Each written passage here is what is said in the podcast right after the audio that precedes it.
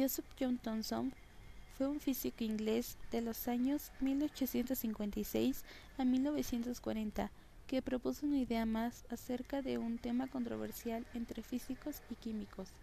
En el átomo de Thomson se consideraba al átomo como una gran esfera con carga eléctrica positiva, en la que se distribuyen los electrones como pequeños granitos, al que llamó budín con pasas, continuo pero divisible, y con carga neutra. Así fue posible explicar los enlaces y las reacciones de electrosis con los iones positivos y negativos.